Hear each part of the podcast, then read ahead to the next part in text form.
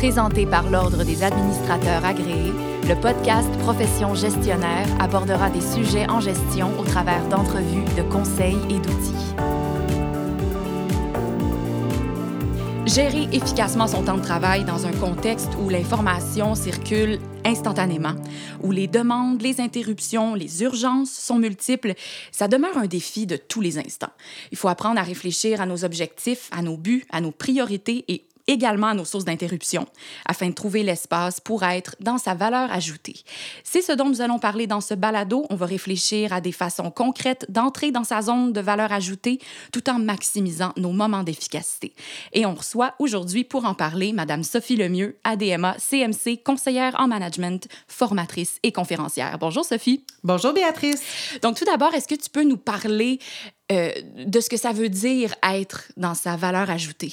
Bien, pour ce faire, euh, la première chose que je recommande, c'est d'identifier notre client. Donc, Mhm. qui est votre client? Oui. Euh, là, là, client au sens large, ça peut être le patron, ça peut être le- un vrai client, ça peut être les, les, les, les fournisseurs, ça peut être les collaborateurs, les collègues. Bref, on identifie notre client et on se demande, est-ce que mon client paierait pour ce service-là, paierait pour ces éléments-là, les tâches que je suis en train de faire? En fait, c'est un peu comme ça qu'on commence à situer la valeur ajoutée. Puis est-ce que tu pourrais nous parler de la réalité que vivent la majorité des gestionnaires quand, quand vient le temps de gérer son temps, ses priorités? Ah, puis je pense que vous allez vous reconnaître dans ça. Oui. Euh, les journées sont élastiques. Ben oui. Euh, on a l'impression que euh, on n'arrivera pas à tout faire. On aimerait créer du temps. Mhm. Et pourtant, c'est peut-être la seule chose. Le temps, c'est fini. On Ouais. peut pas en développer plus. On Mm. peut pas en ajouter, en acheter. Euh, et les gens s'éparpillent. On a des demandes multiples. On est interrompu.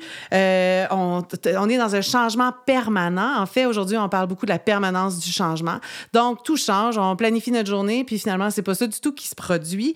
Euh, selon euh, les gens que je rencontre, selon les études, on dit qu'on va passer à peu près 50 de notre temps à gérer des courriels. Avez-vous déjà pensé non. autant que vous pensez à gérer des courriels?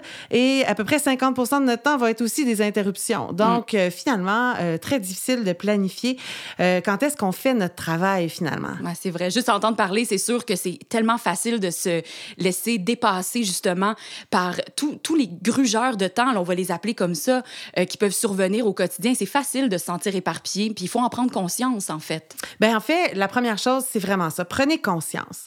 Euh, souvent, ce que je vais donner comme conseil en formation, c'est commencer par analyser. Ouais. Donc, il faut écrire, il faut noter.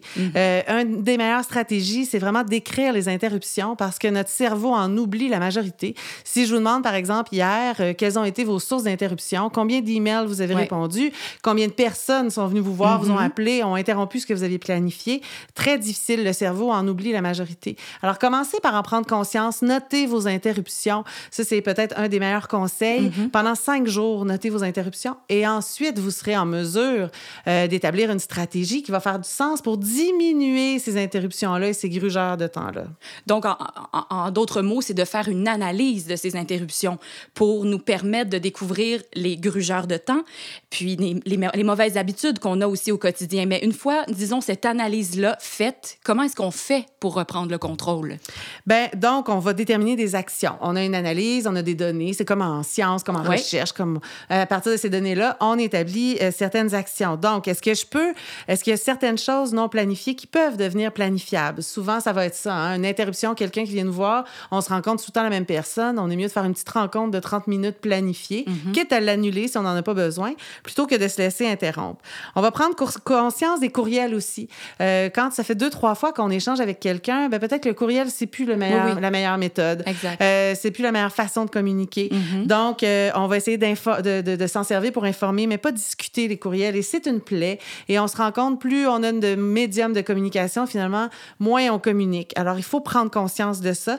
Et n'oubliez pas qu'à chaque fois que vous envoyez un courriel à quelqu'un, vous l'interrompez aussi. Donc, vous êtes vous-même des interrupteurs dans Mhm. le quotidien de- des gens avec qui vous collaborez. Euh, j'ai d'autres stratégies qui peuvent être super intéressantes. Souvent, je vais parler du jus de cerveau, hein, le fameux l'énergie, le jus de cerveau. ben, le jus de cerveau, il faut essayer de coupler les activités qui demandent concentration avec le moment où on a le plus de jus de cerveau. Et ça, c'est probablement ce qui est difficile parce qu'on a tendance à faire l'inverse. Hein? On est super énergisé, on est alerte. Qu'est-ce qu'on fait? On se garoche sur un paquet d'affaires. Et pourtant, c'est pas ce qu'il faut faire. Il mm-hmm. faut vraiment faire l'inverse, c'est dire, ouh, j'ai beaucoup d'énergie, je suis mieux de faire ce qui me demande le plus de concentration. Vous allez sauver un temps fou en faisant ça. Il y a aussi euh, une, une, étude qui a été faite. Vous pourrez euh, chercher sur Internet, le test des enveloppes, 10 enveloppes. Cherchez ça, vous allez voir, c'est une étude euh, faite en amélioration continue qui, en fait, nous démontre que euh, il y a plusieurs façons d'exécuter des tâches et celle qui, après ma barre, on pense qui va être la plus efficace, finalement, on se rend compte que c'est celle qui n'est pas la plus efficace. Donc, le test, en fait, c'est on plie des, des, lettres, on les met dans les enveloppes. On a deux choix, faire toutes les lettres, toutes les mettre dans les enveloppes ou bien faire une lettre à la fois. Et après ma barre, les gens pensent que c'est euh, euh, tout en vrac, là, toutes les lettres, toutes plier les lettres, toutes les mettre dans mhm. les enveloppes. Mais euh, les analyses nous montrent, et je le fais en classe, et les analyses nous démontrent que vraiment, le faire une à la fois, c'est plus efficace. On a un sentiment d'accomplissement. Mhm. En plus, s'il y a des choses à modifier, on peut les modifier parce qu'on est dans, dans, la chaîne plutôt que d'avoir tout fait euh, mhm. d'un coup. Bref, ça, c'est une belle réflexion. Ensuite, j'ai aussi comme outil le carré des priorités de Covey qui est extrêmement important, très puissant. Et en fait, on se rend compte que les gens travaillent, et c'est là où j'en reviens à la valeur ajoutée, les gens travaillent beaucoup. Hein? Si je faisais le tour, je vous demandais, vous me dites, vos journées sont folles, vous travaillez, vous travaillez fort, mais on ne travaille pas de la bonne façon. Mm. En fait, ce carré des priorités-là différencie entre ce qui est urgent et non urgent, important et non important. Et donc, ça donne quatre cadrans. Et ces quatre cadrans-là, mm-hmm. en fait, euh, nous permettent de se rendre compte qu'on travaille beaucoup, mais pas dans les, sur les bonnes choses. Donc, on ne travaille pas sur ce qui est important, mais répondre à un courriel, c'est bien urgent, on y répond. Mais, en fait, quand on se questionne, est-ce que c'était si important que ça? Donc, une très grande réflexion et les études le démontrent. On travaille dans le carré euh, urgent, non important, quand en fait, on devrait travailler euh, dans la planification, la mm-hmm. prévention, l'amélioration continue des processus. Et c'est là où on a notre valeur ajoutée parce qu'en en fait, on amène une meilleure euh, performance de ce côté-là. Alors, euh, ce sont des conseils euh, ben, pour aider à être dans notre valeur Tout à fait. Puis c'est ça. Il faut vraiment prendre conscience. sur d'excellentes idées. Donc, finalement, pour, sur une note finale, comment, fait, comment fait-on pour être dans sa valeur ajoutée? Bien, avec toutes ces analyses-là, ces outils-là, déjà là, on se questionne sur l'importance des choses qu'on fait. Oui. Et euh, donc, il y a une première des choses aussi, le perfectionnisme. J'ai, ben j'en ai pas parlé jusqu'à maintenant, mais le perfectionniste, encore, le perfectionnisme, pardon, encore là, on se demande comment fait-on euh, pour être performant et ne pas tomber dans euh, la surabondance du perfectionnisme. Alors, mm. se poser la question encore, est-ce que mon client paierait pour ces services-là? Ça aide énormément. Euh, et euh, aussi, remettez en question vos schèmes mentaux. Mm. Il y a une analyse qui a été faite, ben, en fait, une analogie des singes dans une cage ah. qui doivent monter sur une échelle. Et en fait, en haut de l'échelle, il y a des bananes et un seau d'eau. Et donc, le premier singe monte dans l'échelle, attrape la banane et se fait arroser. Et donc, le deuxième singe monte dans l'échelle, prend la banane, se fait arroser. Le troisième singe se dit Oh, je ne monterai pas dans l'échelle. Mm. Et donc, euh, on enlève le seau d'eau, on fait entrer un quatrième singe dans la salle.